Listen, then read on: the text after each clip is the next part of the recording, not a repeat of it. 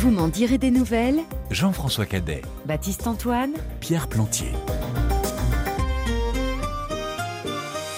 Bonjour, bonsoir. C'est dans la peau d'un jeune soldat que nous vous emmenons aujourd'hui et plus encore dans sa tête, dans ses pensées, ses doutes, ses interrogations, ses questionnements les plus intimes face à une menace qui se précise, le risque de mourir, de quitter ce monde et de laisser derrière lui ceux qu'il aime. Pourquoi ce jeune soldat se bat-il? Contre qui? Pour qui? Et pourquoi? Que signifie être un homme, un vrai, être un héros ou un lâche C'est dans une bataille contre les autres, mais aussi au fond contre soi-même que nous fait entrer Steve Cusor. Six ans après cinq branches de coton noir, la force et le souffle de son traitement graphique, porté par toute une gamme de bichromie, s'empare d'un monument de la littérature américaine, paru 30 ans après la guerre de sécession, guerre dans laquelle s'ancre le récit. Le combat d'Henry Fleming, le nouvel album de Steve Cusor, est paru aux éditions Dupuis de la collection Air Libre, et vous m'en direz des nouvelles. Bonjour Steve Cusor. Bonjour. Merci d'être avec nous. La dernière fois qu'on s'était vu, c'était en 2018. Vous étiez venu avec euh, Yves Sante pour votre album 5 branches de coton noir que j'évoquais à l'instant, euh, qui racontait le, poids de la ségrégation. Auparavant, il y avait eu Oh Boys sur les hobos hein, dans les années 30. D'où vient votre intérêt décidément très marqué pour l'histoire américaine? Je dirais que ce qui m'intéresse, c'est euh, avant tout la nature humaine et la nature humaine, elle se révèle beaucoup plus lors de conflits. Et quand je, fais aux Boys à l'époque, on est en pleine crise de 29. Et donc c'est un bon moment où les poètes euh, recommencent à écrire, les écrivains à se rebeller et, euh, et les gens à prendre le train sans payer parce qu'ils ont besoin d'aller à l'autre bout du pays et trouver du boulot. Et je trouve que dans les contextes justement euh, conflictuels, c'est là où la nature humaine se révèle le mieux. Et donc ça a été malgré tout un hasard que cinq branches de coton noir se passent pendant la Deuxième Guerre, voire la Révolution américaine, et que là, sur celui-ci, le combat d'Henry Fleming, ça se passe pendant la guerre de sécession. C'est pas une volonté de ma part de vouloir être euh, un spécialiste de la guerre, mais effectivement, euh, en tant que conflit, c'est magnifique. Euh, la, nature humaine est, faite de plein, de plein de facettes différentes. Oui, mais les conflits, il y en a un peu partout sur la planète. Pourquoi systématiquement les États-Unis, Steve Cusor Peut-être que je ne sais pas. Il faudrait demander euh, à, Eddie Mitchell et sa dernière séance.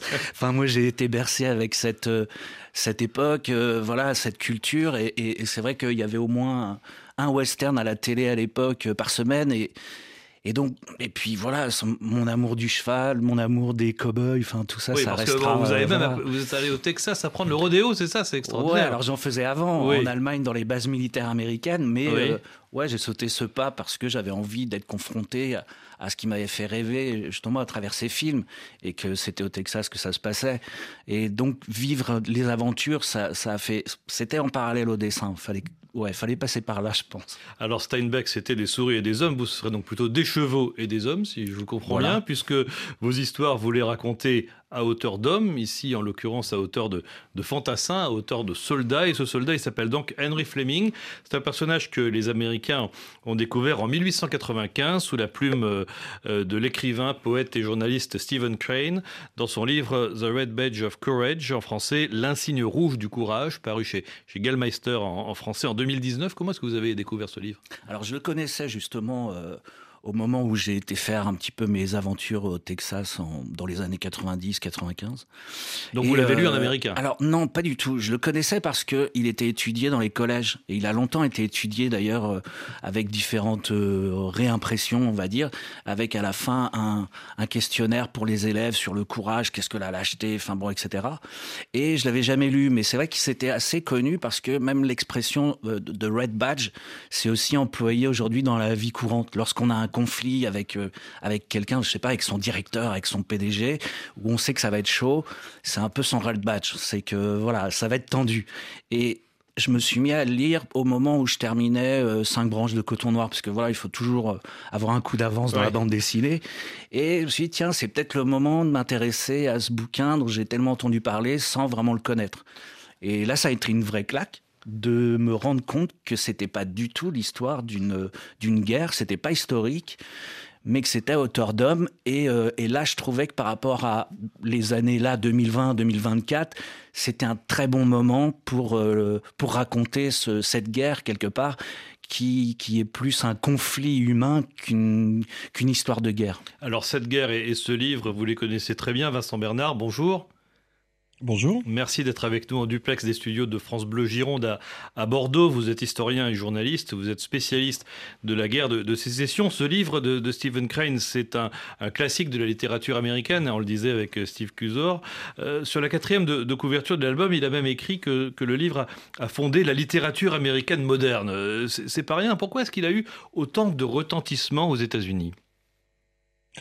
Oh bah, il fait partie du bon c'est pas absolument pas le seul ouvrage qui a marqué sur cette période. Il faut il faut bien se rendre compte que la, guerre de sécession euh, a marqué très profondément euh, l'histoire des États-Unis et les mentalités américaines. Donc il y a un certain nombre effectivement de, de textes, de romans, de, mémoires euh, qui, ont, qui sont devenus de très grands classiques. On, nous, on mesure pas ça ici. L'équivalent en termes mémoriels, ce serait, la Première ou la Deuxième Guerre mondiale ici. Donc aux États-Unis, effectivement, le, roman de Crane est un, des, est un de ces très grands classiques. encore une fois, comme le disait très bien Steve Cusor, à hauteur d'homme et qui permet d'appréhender ce qui a été le plus grand conflit de l'histoire des États-Unis. Donc, de, leur, point de vue, c'est vraiment le plus grand conflit euh, de leur histoire. Donc le livre est sorti en 1895, on est donc 30 ans après la fin de cette, de cette guerre de, de, sécession. C'est une guerre que l'on connaît finalement assez peu en, France. Hein. On le connaît grâce au cinéma, grâce à quelques séries télé, euh, quelques BD d'un genre très différent comme Les Tuniques Bleues, hein, même si la série est aussi publiée d'ailleurs aux, éditions du Peut-être quelques rappels indispensables pour avoir quelques balises, euh, Vincent Bernard. La pomme de discorde principale, ce qui déclenche la guerre de sécession, c'est euh, l'abolition de l'esclavage, la volonté du président Lincoln? Alors pas tout à fait. Disons que l'esclavage est la toile de fond qui cristallise les, différences entre le nord et le sud du pays pendant, plusieurs décennies avant, ce conflit, qui débute, qui éclate donc en, 1861. Euh, c'est la pomme de discorde profonde. C'est pas la cause immédiate. Euh, Lincoln n'avait pas l'intention d'abolir l'esclavage euh, à l'origine parce que tout simplement il n'en aurait pas eu les moyens ni politiques ni ni même en termes de, de, de capacité légale. mais effectivement, c'est sur cette pomme de discorde là qu'éclate le conflit. Donc le Nord et le Sud, cette euh, opposition-là, elle est déjà très claire en 61, que le Nord est industrialisé et le Sud est encore très agricole. Oui, alors là aussi on pourrait nuancer, mais enfin d'une certaine manière, ce sont effectivement les deux parties du pays ont évolué assez différemment. Le Sud euh, a une économie qui, est très largement basée sur le coton euh, et sur donc une économie de plantation euh, qui utilise de, très nombreux esclaves, alors que le Nord a connu l'esclavage de manière résiduelle au début du 19e siècle, mais s'en est débarrassé relativement vite. Et, en réalité, on va de crise en crise. Il y a un certain nombre de compromis entre les États du Nord et du Sud 1820 ou 1850. À chaque fois, on arrive à trouver un compromis entre, les deux factions. Puis finalement, en 1860, au moment de l'élection de Lincoln, euh, les, césures sont tellement nettes euh, que le, bah, 11 États du Sud décident tout simplement de faire sécession pour préserver leur, euh, leur modèle de entre guillemets civilisation. Donc c'est pas c'est à la fois une question on va dire de philosophie politique et d'humanisme et une question économique et pratique. Oui, c'est il y a un enchevêtrement. Rien n'est jamais simple hein, dans ce dans ce genre de euh, d'événements politiques, mais euh, c'est bien l'esclavage en tant que en tant que mode de, de, fonctionnement de la société du Sud qui, qui conduit les planteurs à à, à être suffisamment intransigeants en 1860 pour considérer l'élection d'un républicain euh, abolitionniste comme Lincoln comme une déclaration de guerre et à et à tenter de de, de, devenir indépendant, ce qui en quelques mois, par un enchaînement d'événements complexes également, déclenche une guerre en bonne et due forme entre le Nord et le Sud. Alors, de, ce contexte qu'il était important, je, crois, de poser à nouveau euh, Steve Cusor, il n'en est quasiment pas question dans la bande dessinée. Il y a une ou deux petites allusions de, de temps à autre, mais, mais guère plus. Ça, c'est votre choix à vous, ou bien c'est vraiment celui de Stephen Crane?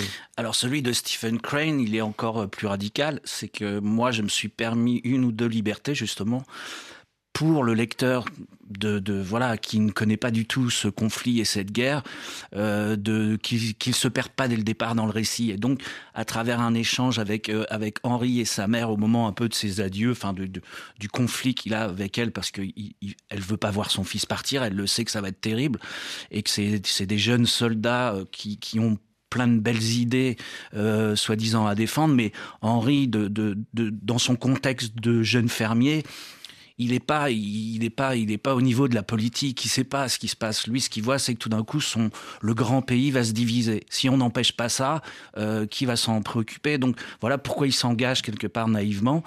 Et c'est à ce moment-là, je dirais que sa mère lui dit voilà, mais fais attention parce que face à vous, il y a des gars qui ont déjà fait plusieurs révolutions et eux, ils savent se battre. Et Henri n'a qu'une réponse, c'est dire on est plus nombreux qu'eux, comme un naïf, un jeune. Et ça, c'est vraiment plus euh, du roman, je dirais, pour resituer un peu le, contexte. Il a vraiment existé, ce soldat euh, Henry Fleming, Vincent Bernard? Euh, à ma connaissance, non, c'est un personnage de roman, mais il pourrait correspondre à un très grand nombre de, simples soldats qui ont été étudiés de très près. L'historiographie américaine sur, sur la guerre est, pléthorique, et donc on a, on a un tas de récits individuels de ce type-là, de cet ordre-là. Et les motivations que rappelait euh, à l'instant euh, Steve Cusor sont euh, effectivement très très souvent celles qui motivent les, les, les jeunes soldats. C'est avant tout de défendre son camp, de défendre son pays, de défendre ses institutions.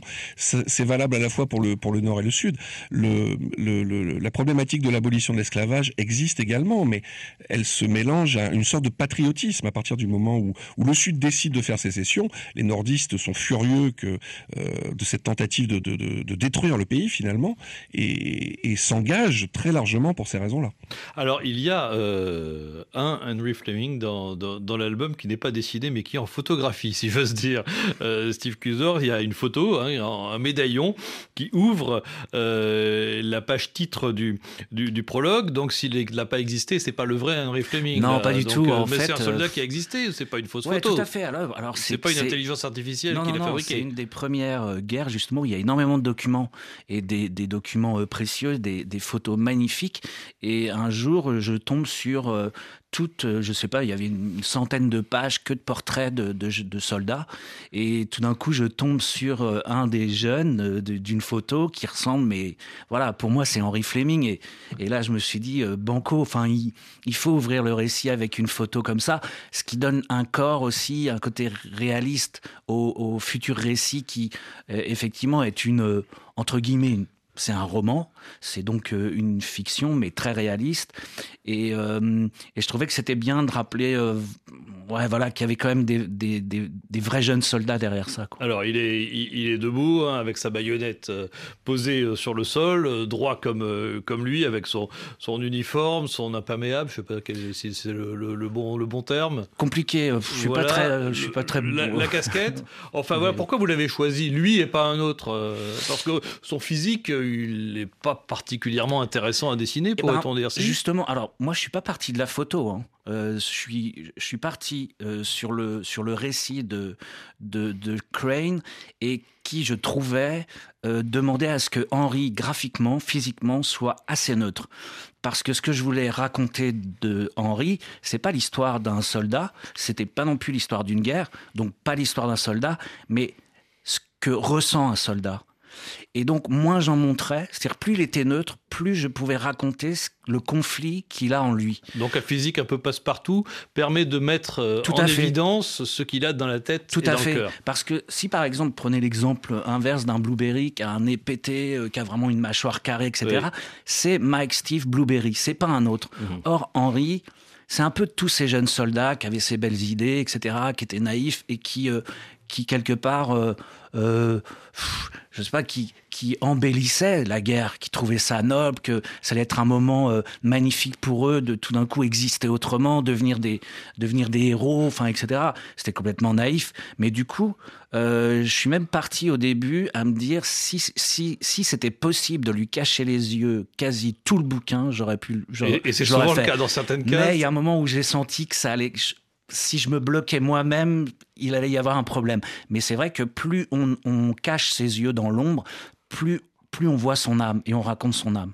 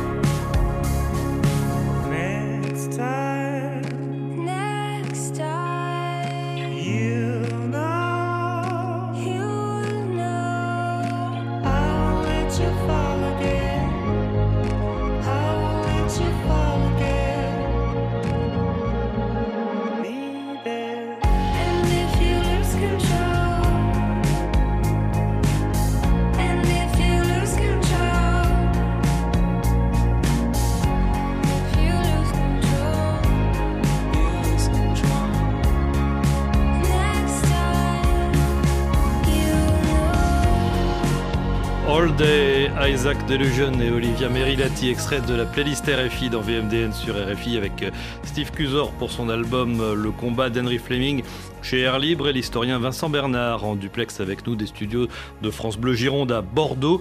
Et ce soldat Fleming, on le découvre tout en bas de la première page du, prologue. Il est de, de corvée de patates. On le voit en train euh, d'éplucher devant une des tentes de son campement, comme euh, ce qu'il faisait déjà avec la mère à, la ferme. D'ailleurs, page 10 et page 11, il y a deux images quasiment en, miroir. Steve Cusor, on est très très loin là, juste dans cette situation finalement très prosaïque de l'image du héros que l'on peut que l'on peut se faire euh, quand on bah, part à la guerre. Ouais, c'est une scène que je tenais à mettre, euh, oui, côte à côte, c'est-à-dire que il veut quelque part euh, fuir de la ferme et donc de sa condition de futur fermier. Il se plaint d'ailleurs de passer ses journées derrière le cul d'une mule et que ça fait rêver personne. Et effectivement, la scène où il épluche des patates donc avec sa mère, très vite, il se retrouve voilà à s'engager et finalement, le premier truc qu'on lui demande de faire, c'est la même chose. Et il n'y a rien de plus fort que justement un parallèle tel que parce que voilà alors pour quelqu'un qui s'engage euh, voilà pour être un héros et qui qui voit à travers tout ça euh, une, une espèce de voie euh, une espèce de paradis à devenir un homme tout d'un coup ben voilà on le remet vite à sa place et puis tu feras comme comme on te le demande et puis c'est tout. Dans l'Amérique de, de, la fin du 19e siècle Vincent Bernard devenir un homme devenir quelqu'un quand on est un, un jeune garçon ça veut dire aller au combat ça veut dire se battre? Oui, il y a, ça c'est pas réservé à l'Amérique de cette époque. Il y a un, certain romantisme autour de autour de la, figure guerrière. Et effectivement, c'est assez manifeste dans ce conflit-là, qui, qui, mobilise les populations littéralement, hein, euh, au nord comme au sud, et même plus encore au sud qu'au nord.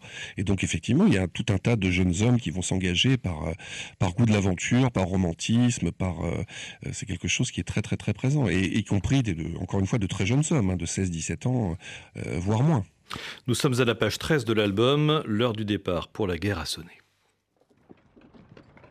Bon Dieu, je pars demain. Je devrais me réjouir, être en train de fêter ça avec les autres, et au lieu de ça, qu'est-ce qui te tracasse, Henry? Tu voudrais savoir si tu seras capable de rester dans le rang quand les premiers tirs vont s'abattre, c'est ça? Si tu auras les tripes de ne pas fuir comme un lâche?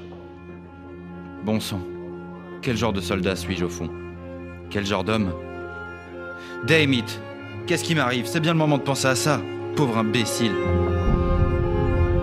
et cette dernière phrase, Steve Cusor, Fleming la prononce en se prenant la tête dans, dans, les mains. Alors, il la prononce fort, hein. les mots sont en caractère gras dans l'album et ils sont dans une bulle ovale, une bulle classique de, de, bande dessinée, alors que les mots qu'on a entendus juste avant, ce sont ces, ces, pensées. Pour que le lecteur fasse bien la différence, vous les avez enfermés, euh, les mots, dans des bulles plus anguleuses, euh, presque rectangulaire que l'on va, mais pas totalement rectangulaire justement, un peu tourmenté justement, que, que l'on va vraiment retrouver tout au long du, du, récit dans toutes les scènes de, de, pure introspection et qui parfois vont venir s'entremêler aux scènes de dialogue d'ailleurs. Donc on parle parfois de, de, la parole verbale à la parole intérieure. Euh, cette idée-là, elle vous est venue très très facilement justement d'enfermer les, les, les, pensées dans des phylactères singuliers? Alors pour le coup, euh, je vais vous reprendre, mais alors c'est pas des pensées. Et dans le roman de Stephen Crane, c'est vraiment l'auteur, l'écrivain qui parle et qui donne le ton. Et j'ai trouvé que ça, c'était un truc à parfaire parce que c'était daté et qu'effectivement, il y avait un petit côté euh, plan-plan. Et euh, là, je me suis posé une vraie question, c'est-à-dire comment mener euh, le discours en sachant qu'il y a quand même une voix off quelque part. Et c'est là où je me suis dit, mais en cas de conflit, enfin, quand on est en colère avec soi-même, qu'on a été en conflit avec quelqu'un juste cinq minutes avant et qu'on n'a pas osé lui dire ces quatre vérités, qu'est-ce qui vous arrive à ce moment-là en général? C'est que vous vous isolez et vous refaites, le, vous refaites la scène tout seul. Vous êtes en train de vous parler à vous-même, vous êtes en train de parler à l'autre. Et là, tout d'un coup, je me suis dit, Henri ne doit pas penser, il doit se parler à lui-même. Peut-être même à voix haute, on n'en sait rien. Et du coup, c'est vrai que les phylactères, fallait pas que ce soit euh, rond avec des petites bulles comme euh, la façon de penser en bande dessinée. Mais du coup, ça m'est venu comme ça. Je sais pas, souvent on me dit d'ailleurs que ça ressemble à des, à des cercueils. Oui, oui, c'est vrai. Mais, c'est vrai qu'il y a aussi une différence, c'est qu'il n'y a pas la petite queue. Hein. Ouais, tout à fait. Voilà, donc c'est pour ça qu'on pense effectivement que ce n'est pas dit. Mais on peut peut-être, euh, voilà, on peut. Ouais, c'est un vrai discours qu'il a avec lui-même. Et du coup, bah, la façon de, de, de, parler avec les autres, donc là je reviens à une forme plus classique avec effectivement la bulle ronde et la petite queue. Et ça montre aussi, ça, ça permettait de montrer aussi les contradictions du personnage. Euh, C'est-à-dire ce qu'il se dit à lui-même et ce qu'il va dire aux autres euh, euh, en même temps. Alors comment rendre ces tourbillons graphiquement intéressants? C'est évidemment toute la question finalement que vous avez dû euh, résoudre tout au long de, de cet album. Un exemple dans ce nouvel extrait, scène graphiquement magnifique qui se passe de nuit au bord de la rivière. Nous sommes cette fois à la page 18. Ce soir, c'est mon tour de garde. Je m'en plains pas. C'est le seul moment qui me rappelle qu'on est en guerre avec les rebelles, même si j'en ai jamais vu un de près. Ils sont là, juste de l'autre côté de la rivière, je sens leur présence. Ici, je n'ai pas l'impression de tourner en rond, contrairement à ces satanées manœuvres qu'on nous impose à longueur de journée. On s'enrôle parce qu'on se dit que la guerre, c'est une série de luttes à mort. Et au final, on se retrouve à faire des séries d'exercices. Nos généraux nous manipulent le cerveau, nous maintiennent sous pression. Et lorsqu'on se sent prêt à foncer dans le tas, bing Le lendemain, on se refait des exercices. Encore des exercices et toujours des exercices. À chaque fois, la peur regagne du terrain. Faudra pas se plaindre quand on n'aura plus les tripes, tellement elles auront été bouffées par l'angoisse. Y a cette, cette, balle, donc ce, trait blanc hein, qui barre la, la case, euh, cette balle qui vient interrompre subitement euh, ce que se dit à lui-même Henry Fleming, une balle qui passe juste à côté de sa tête et qui vient frapper l'arbre euh, juste, juste derrière lui. Alors c'est pour moi, je le disais, Steve Cusor, une des, une des scènes les plus belles graphiquement parlant de votre récit. On a la lumière de de la nuit, la lumière de la lune aussi. Euh, on a l'eau et la rivière, on a le sous-bois, les frondaisons, les euh, arbres morts sur, euh, sur la berge. On a donc tout ce jeu d'ombre, ce jeu de cadrage aussi. On voit parfois Henri de, très près, parfois de loin, en gros plan, en plan large, de face, de dos, de, de profil. Dans une scène de nuit comme celle-ci, c'est la lumière qui sculpte le dessin. Alors, il y avait, oui, ce souci de, de l'ambiance, parce que cette scène, d'ailleurs, pour être, euh, pour être honnête, j'ai commencé le livre par ces trois pages-là. Ah euh, parce que je savais pas quel ton donner quelque part graphiquement. Et, euh, et, une planche de nuit, tout est possible parce qu'on peut pousser les noirs jusqu'au bout et on peut être dans la lumière. Vraiment, on peut pousser les curseurs à fond. Et je me suis dit, après ces trois planches-là, tout le bouquin devra avoir ce ton-là. Et c'était symbolique ces trois pages parce que c'est une scène hyper alors symbolique par rapport au roman et aussi à ce titre de Red Badge of Courage parce que le Red Badge c'est quand même la balle qu'on se prend. C'est ça les cuissons rouges. C'est pas une forme de courage à aller euh, euh, vers euh, une forme d'héroïsme, c'est que le jour où vous prenez une balle enfin vous existez et enfin vous êtes quelqu'un.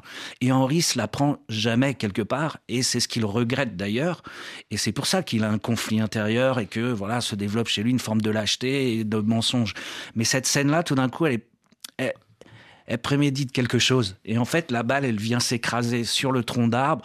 Et c'est peut-être c'est peut-être ça le Red Badge euh, dont parle Henri.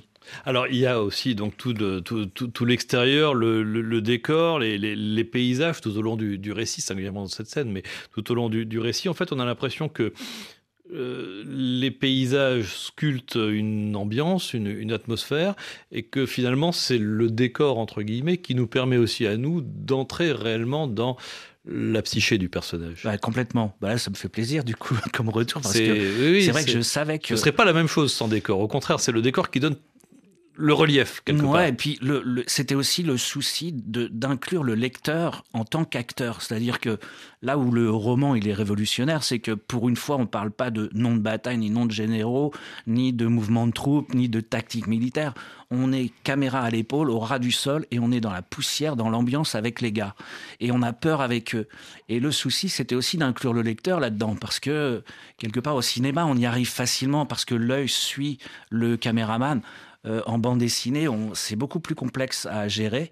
Et donc, il a fallu se creuser pour pouvoir euh, intégrer, euh, oui, le lecteur, on va dire, à travers ces ambiances. Et, et, surtout s'identifier, pas à un soldat, mais à une situation. Et donc le décor, il devait aussi perdre à un moment donné.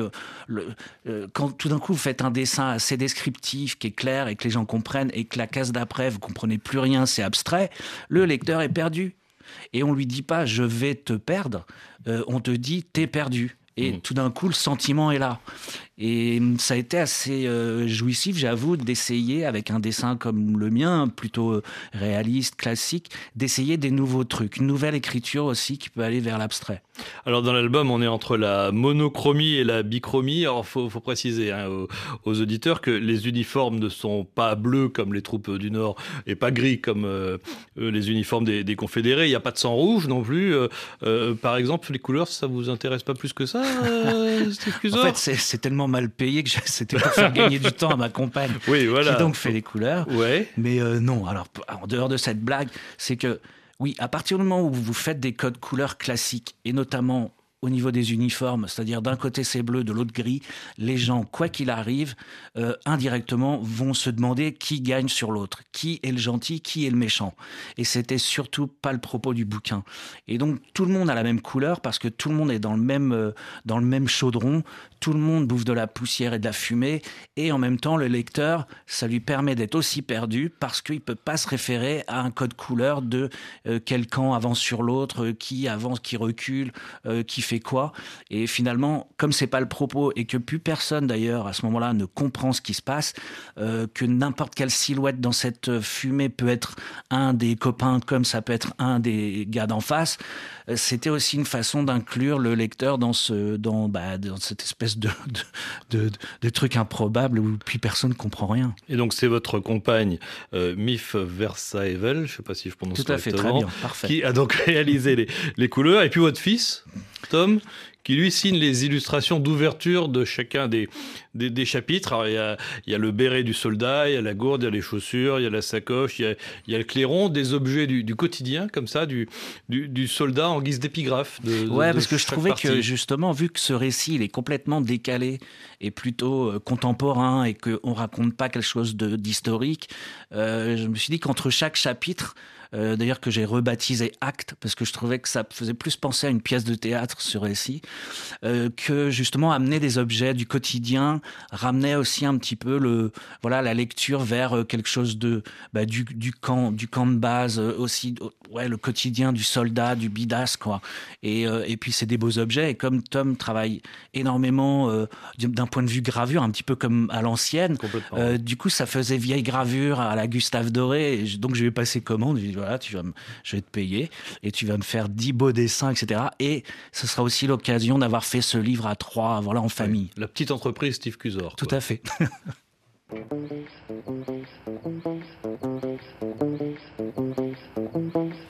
Ils ont oublié, qu'ils sont assassinés. Ils ont oublié soda.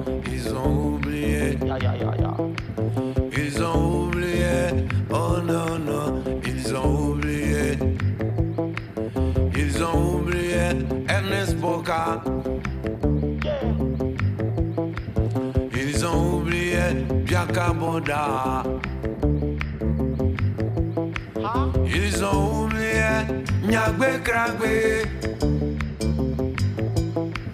Ils ont spolié Johnny Kobina.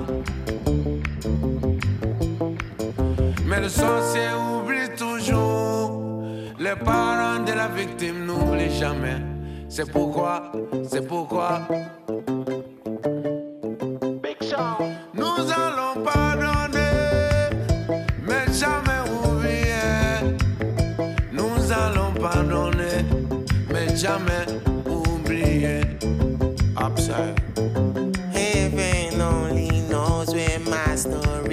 Shine through the darkness. Darkness, darkness, they're calling me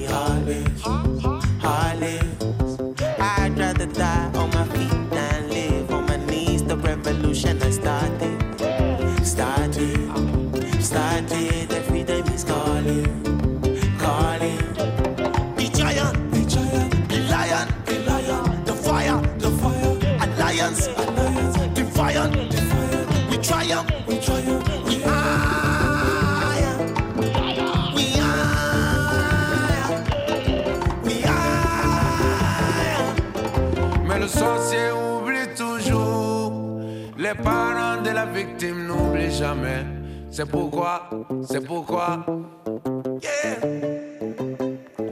Nous allons pardonner, mais jamais oublier. Nous allons pardonner, mais jamais oublier. Moi, témoin qui a raison. Moi, témoin là qui a raison. Moi, c'est quand on qui a raison. Moi, témoin là qui a raison. I can't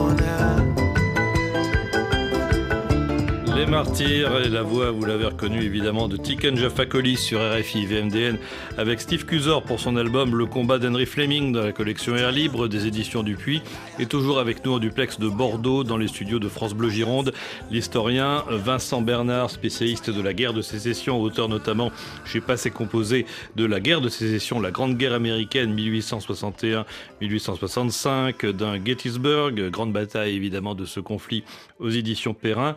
Et puis vous allez publier aussi euh, très bientôt, aux alentours du, du 20 mars, un autre livre, toujours chez Passé Composé, Vincent Bernard, et qui euh, résonne très euh, sérieusement avec l'album que nous évoquons aujourd'hui, un album qui, qui démarre au bord de la Rappahannock River, dans l'État de Virginie, en 1863. la Virginie, Vincent Bernard, c'est un État clé pour la guerre de sécession dans cette année-là? Ah, pas seulement dans cette année-là, c'est l'État où il se déroule le plus de combats, c'est l'État central vraiment, vraiment de la guerre, c'est l'État qui souffre le plus, euh, c'est le, le, plus grand État et le le plus, le plus important État du Sud à faire sécession en 1861 et qui va essuyer quatre années de guerre sur son sol. La bataille de Gettysburg étant l'exception, puisque c'est pour une fois le, le, les armées du Sud qui vont essayer de porter la guerre au nord, mais tout le reste des affrontements se déroule non seulement en Virginie, mais beaucoup autour de cette fameuse Rappahannock River, qui va être le théâtre de, très nombreux affrontements euh, pendant plusieurs années. Et la toile de fond de l'album, c'est la bataille de Chancellorsville, pendant laquelle c'est notamment illustré le général confédéré euh, Robert Lee. Euh, sauf euh, erreur de, de, de, ma part, dans le roman de Stephen Crane, il n'y a pas d'indication précise de lieu, mais il y a des, des, indications, Vincent Bernard, qui nous permettent de situer le, le récit dans le contexte Oui, il y, a, des indices, et en particulier qui, qui résonnent particulièrement sous la plume de, de, de, dans cette BD, en tout cas, c'est c'est le, champ de bataille de Chancellorsville est un champ de bataille extrêmement euh, fermé, euh, rempli de forêts, rempli de taillis, où les, soldats eux-mêmes se sont perdus. C'est une bataille qui dure cinq jours, qui est extrêmement compliquée, et dans, dans laquelle de, nombreux soldats se sont effectivement retrouvés perdus, comme, euh, comme Fleming dans, dans le récit. donc, voilà, ça fait partie, ça pourrait être d'autres, il y a eu d'autres affrontements du même ordre, mais euh, les, indices concordent pour placer ce, ce, cette bataille-là euh, à Chancellorsville précisément. Alors intéressant, euh, c'est effectivement cette question des, taillis qu'évoquait euh, Vincent Bernard, euh, Steve Cusor, parce que les taillis, on les retrouve à, de multiples endroits de l'album, notamment quand il s'agit d'évoquer le rapport entre le soldat Fleming et les hommes de troupe en général avec les chefs. Alors les chefs, ils sont pas à pied, ils sont à cheval hein, évidemment.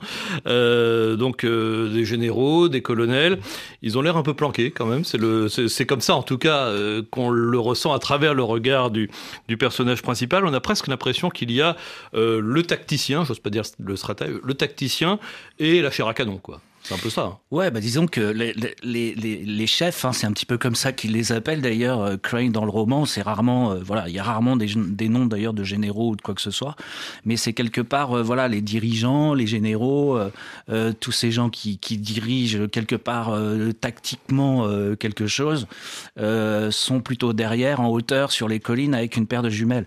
Et quelque part, ils donnent des ordres avec, voilà, en envoyant des, des cavaliers, des messagers à droite, à gauche, et finalement effectivement, ça, euh, euh, Vincent pourrait nous le dire, enfin plus précisément, mais c'est vrai que cette guerre de Chancellorsville, c'est aussi, je pense, une bataille de l'incompréhension tactique, et c'est pour ça que le Nord n'arrête pas de perdre, et que, euh, alors qu'ils sont plus nombreux que les gars d'en face, mais oui, euh, c'est la différence entre euh, euh, oui, c'est voilà les généraux qui dirigent de loin et puis euh, et puis qui qui envoient quelque part cette cette chair à canon aller se battre à leur place et puis en déplaçant des troupes, mais où puis personne comprend rien. Mais c'est vrai qu'on a l'impression, Vincent Bernard, que les soldats du Nord sont des bleus dans tous les sens du terme, qu'ils sont beaucoup moins expérimentés et moins encadrés que, que les confédérés. Vrai ou faux?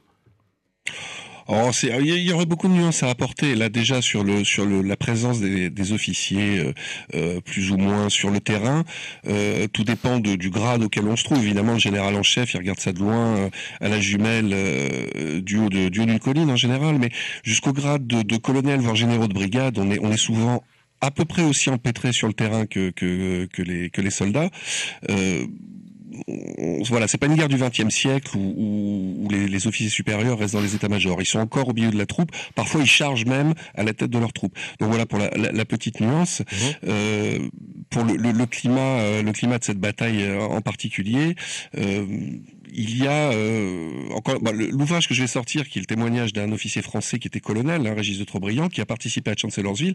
Quand on lit les pages qu'il consacre à cette bataille, on sent qu'il est à peu près aussi perdu que tout le reste. C'est-à-dire que c'est une bataille qui est effectivement très décousue, très euh, euh, ça, ça, ça, ça, bouge dans tous les sens, à enfin derrière des bois, donc on ne sait pas où est l'adversaire. C'est vraiment une bataille extrêmement confuse et qui, qui est l'une de ses particularités. Oui. Et puis alors sur le point que vous évoquiez sur la différence entre d'entraînement peut-être entre le, les soldats nordistes et sudistes à l'époque de la bataille de Chancellorsville, c'est sans doute moins vrai. C'est-à-dire que le, le, la guerre dure depuis deux ans, les, les troupes sont sont assez expérimentés des deux côtés.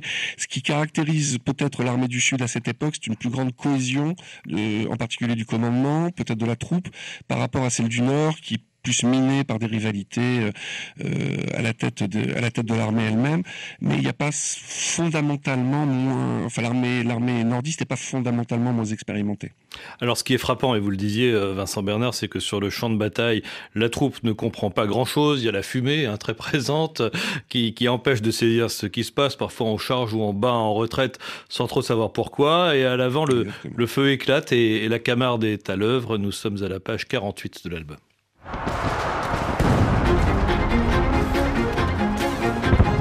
Que la volonté de Dieu soit faite, Henry. Les sudistes ont de l'expérience. Face à de jeunes recrues yankees, il n'y aura pas de miracle. Putain de fumée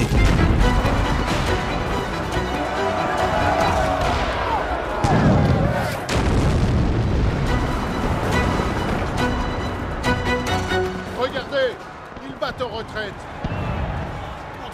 Qu'on allait tous y passer. À ce qui paraît, la batterie d'Anisis s'est fait chauffer. Sûrement pas. Je l'ai vu là-bas, sur la gauche, il n'y a pas dix minutes. Ah, ma jambe Eh bien, on les a eus, ces cochons de sudistes. Ouais, on a réussi. On a finalement passé l'épreuve suprême. Eh bien, Henry, tu es un sacré soldat. Ce que tu as fait aujourd'hui est superbe. Voilà,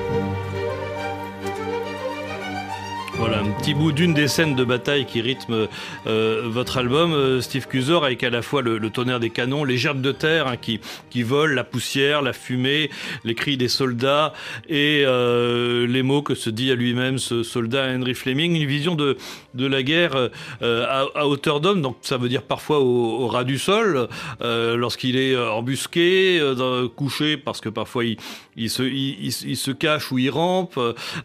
Décrivez-nous les, les, les images de cette scène. Comment est-ce que vous rendez, sans énormément d'onomatopée, sans énormément de bruit, finalement, euh, sans beaucoup de mots, la violence et euh, le côté euh, absurde de, de, de, ce genre de bataille? Alors, dans le roman de Crane, il décrit très très bien les, les sons, les bruits.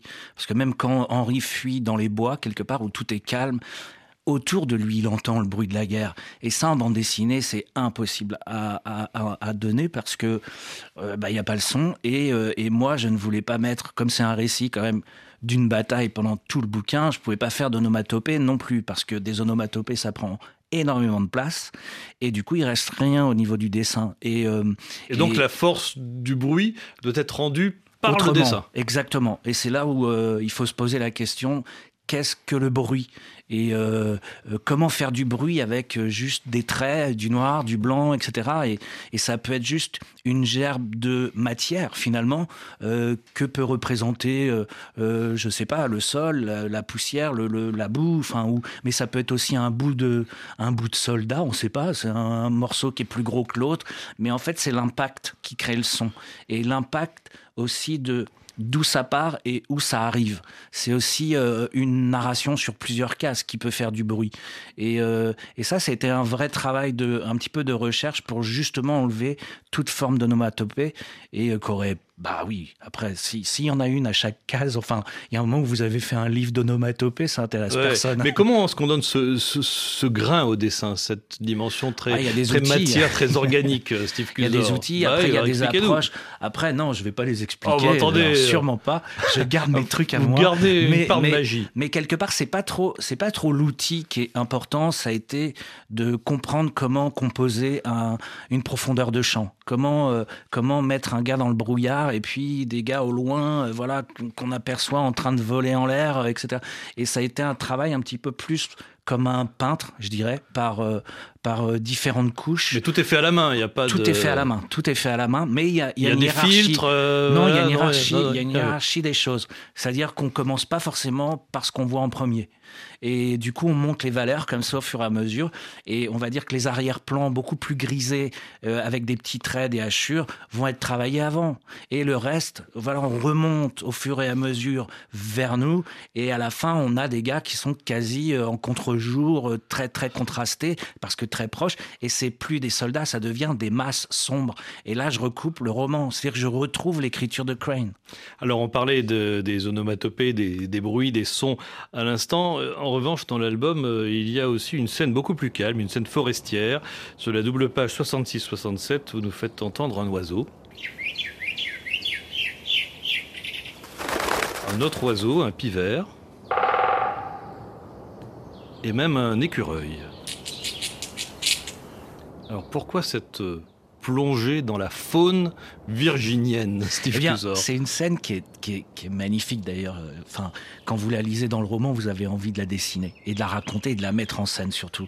Et, euh, et tout d'un coup, Henri, il est vraiment très très mal. Il est vraiment très mal parce qu'il vient de fuir et il se rend compte que finalement personne l'a suivi. Et donc il est seul avec ses, ses, ses doutes et ses certitudes, c'est-à-dire d'avoir raison. Il a raison d'avoir fui parce que la nature humaine elle est faite ainsi. Et, euh, et à travers un objet qu'il jette à un écureuil, que fait l'écureuil? Eh ben, il fout le camp. Il n'est pas resté là, les yeux au ciel, le bide, euh, voilà, en avant pour se prendre le projectile et puis devenir un héros. Non, il a fui parce que c'est la nature des choses, c'est la loi. Et donc, pourquoi l'humain serait différent? Et donc, c'est là où il y a tout un contexte psychologique. Et sauf que la nature qui entoure Henri, et comme les bruits là d'ailleurs que vous venez de passer, ça décrit exactement ce que je voulais pour le coup, c'est qu'il a l'impression que la nature ricane et se moque de lui. Parce que quoi qu'il arrive, même s'il a raison et qu'il a une forme de pensée intelligente, malgré tout, ben, il a fui et il est tout seul. C'est-à-dire qu'il a lâché le groupe. Et même si les autres, il les insulte parce que c'est des imbéciles, si tout le monde est mort, comment faire pour une belle contre-attaque? Comment faire pour tout d'un coup euh, revenir le lendemain, etc., si tout le monde est massacré? Et il a pas tort là-dessus. Donc où est la lâcheté, la vraie? Mais n'empêche que il est le seul à, avoir fui et, la nature se moque de lui. Mais justement, où est la lâcheté? Où est euh, l'honneur? La différence entre un lâche et un héros? Euh, C'est pas aussi binaire que ça. Non, mais la lâcheté, en fait, elle est, elle est là, c'est-à-dire que oui, il y a des grosses lâchetés. C'est-à-dire que si vous si vous aidez pas quelqu'un euh, tout d'un coup qui vient d'avoir un accident, ça c'est de la c'est dégueulasse et c'est de la vraie lâcheté. Maintenant, la lâcheté de quelqu'un qui fuit comme Henri, euh, qui tout d'un coup se retrouve isolé euh, d'un groupe, parce que qui a raison? Celui qui a fui et qui a des vraies pensées constructives, ou le groupe qui est resté et quitte à être disséminée. Et c'est là où en fait euh, la, lâcheté, elle intervient. C'est plus par rapport à l'unité de groupe et, et, à soutenir les siens quelque part, même dans l'erreur. Et, je pense que c'est à ce moment-là que Henri perd sa place. Et tout seul, il est plus personne parce qu'il est tout seul et isolé. Et avec eux, bah, il n'est pas non plus à sa place parce qu'il pense pas comme eux. Alors, il y a aussi d'autres personnages, hein, on n'en a pas parlé, mais qui gravitent autour de lui. Donc il y a énormément de gens évidemment dans, dans, la troupe, mais en particulier deux, de ses camarades, Wilson et, Jim Conklin. Conklin qui est un peu le, vétéran hein, du, groupe, qui a beaucoup plus euh, euh, d'expérience. Ces deux personnages-là, ce sont aussi des moyens en creux de faire ressortir les questionnements du personnage principal. Tout à fait, parce que un, gars comme euh, Jim Conklin, oui, c'est le gars, c'est un peu, voilà, il, on imagine qu'il a au moins 10 ans de plus que Henry, facile, voire 20, c'est pas, c'est pas bien grave. C'est pour ça que je lui ai mis une, grosse barbe et puis voilà, du baroudeur. Mais finalement, ce type qui est euh, indestructible aux yeux d'Henri, il cherche les réponses au début du récit à travers les d'un questionnement que, voilà que et, et et Jim, il est incapable de le rassurer parce que euh, voilà, est-ce que Jim serait capable de foutre le camp si tout le monde fout le camp? Oui, si tout le monde reste, il restera. Et ça, ça aide pas, euh, ça aide pas Henri. Et tout d'un coup, au milieu de récit, bah voilà, il y a l'horreur qui se produit, c'est que tout d'un coup, il s'aperçoit que le gars qui était indestructible va décéder et là, il va être orphelin. Il aura encore moins de réponses à ses questions et quelque part, c'est un tournant du récit. Euh, combien de, de, morts pendant la guerre de, sécession, euh, Monsieur Bernard? Oui. Alors, euh, on, a longtemps cru 620 000 morts militaires recensés. En fait, on sait que c'est un peu plus, même si c'est un petit peu difficile de l'évaluer précisément. Aujourd'hui, on estime autour de 750 000 le nombre de victimes du conflit, à peu près partagé entre le nord et le sud, et ce qui représente plus de 2% de la population américaine de l'époque. Donc, c'est un, un conflit extrêmement extrêmement meurtrier et ce qui explique qu'il a autant marqué d'ailleurs la société américaine. Merci beaucoup euh, Vincent Bernard d'avoir été euh, en ligne avec nous. Merci à nos cousins de France Bleu Bordeaux Gironde qui nous ont permis euh, de vous avoir en, duplex. Vous rappelez d'ailleurs le titre de votre livre à paraître? Alors, ce sont les mémoires de Régis de Trobriand, un officier français dans la guerre de sécession, aux éditions Passé Composé, le 20 mars. Merci beaucoup et merci à vous, merci Steve Cusor, d'être venu nous voir le combat d'Henry Fleming chez Dupuis dans la collection Air libre, euh, dans une poignée de secondes, le journal en français facile sur RFI. Demain, musique dans VMDN avec Lehmans Brothers, pas la banque, hein, mais Lehmans avec euh, deux N et un S. C'est un quintet de musiciens euh, français venus d'Angoulême, mais nourris de rythmes afro-américains, avec d'ailleurs quelques origines africaines dans l'eau. Ils viennent nous présenter leur premier album, leur terrain de jeu. Il s'intitule Playground, et vous m'en direz des nouvelles.